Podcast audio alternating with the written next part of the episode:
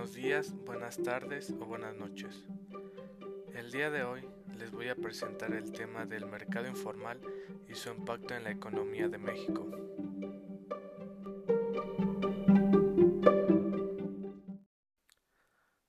¿Qué es el mercado informal? Comprende más de la mitad de la mano de obra mundial y más del 90% de las microempresas y pequeñas empresas a escala mundial.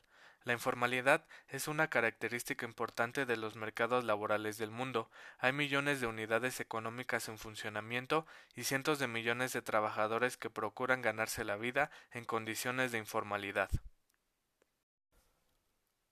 La expresión mercado informal abarca una enorme diversidad de situaciones y fenómenos. En efecto, la economía informal se manifiesta en formas variadas en las distintas economías y dentro de cada una. Los pocos procesos y las medidas de formalización destinados a facilitar la transición a la formalidad necesitan ajustarse a las circunstancias específicas que se enfrentan las unidades económicas o los trabajadores de diversos países y categorías. El trabajo en la economía informal a menudo se caracteriza por estar enmarcado en lugares pequeños o indefinidos, condiciones de trabajo inseguras e insalubres, falta de competencias y escasa productividad, ingresos bajos o irregulares, horarios de trabajo prolongados y falta de acceso a la información, los mercados, la financiación, la formación y la tecnología.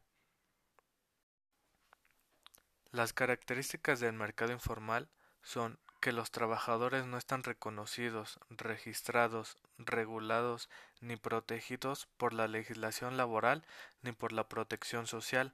Entre las causas de base de la informalidad se incluyen elementos relacionados con el contexto económico, los marcos jurídicos, normativos y políticos, y ciertos determinantes de nivel microeconómico, como el bajo nivel de educación, discriminación, pobreza y, como se mencionó anteriormente, falta de acceso a recursos económicos, a la propiedad, a los servicios financieros y de otra índole, como también a los mercados.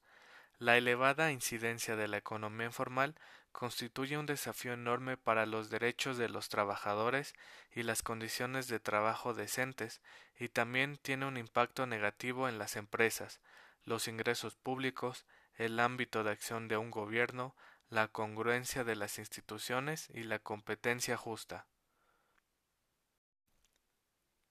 Ahora hablaremos del impacto del mercado informal en la economía mexicana.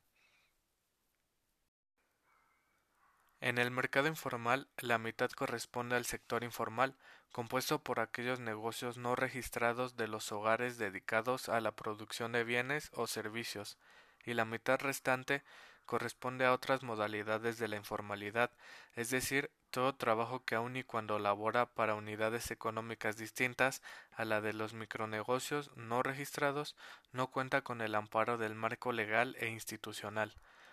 Por cada 100 pesos generados del PIB del país, 77 pesos lo generan el 43.5% de ocupados formales, mientras que 23 pesos los generan el 56.5% de ocupados en la informalidad.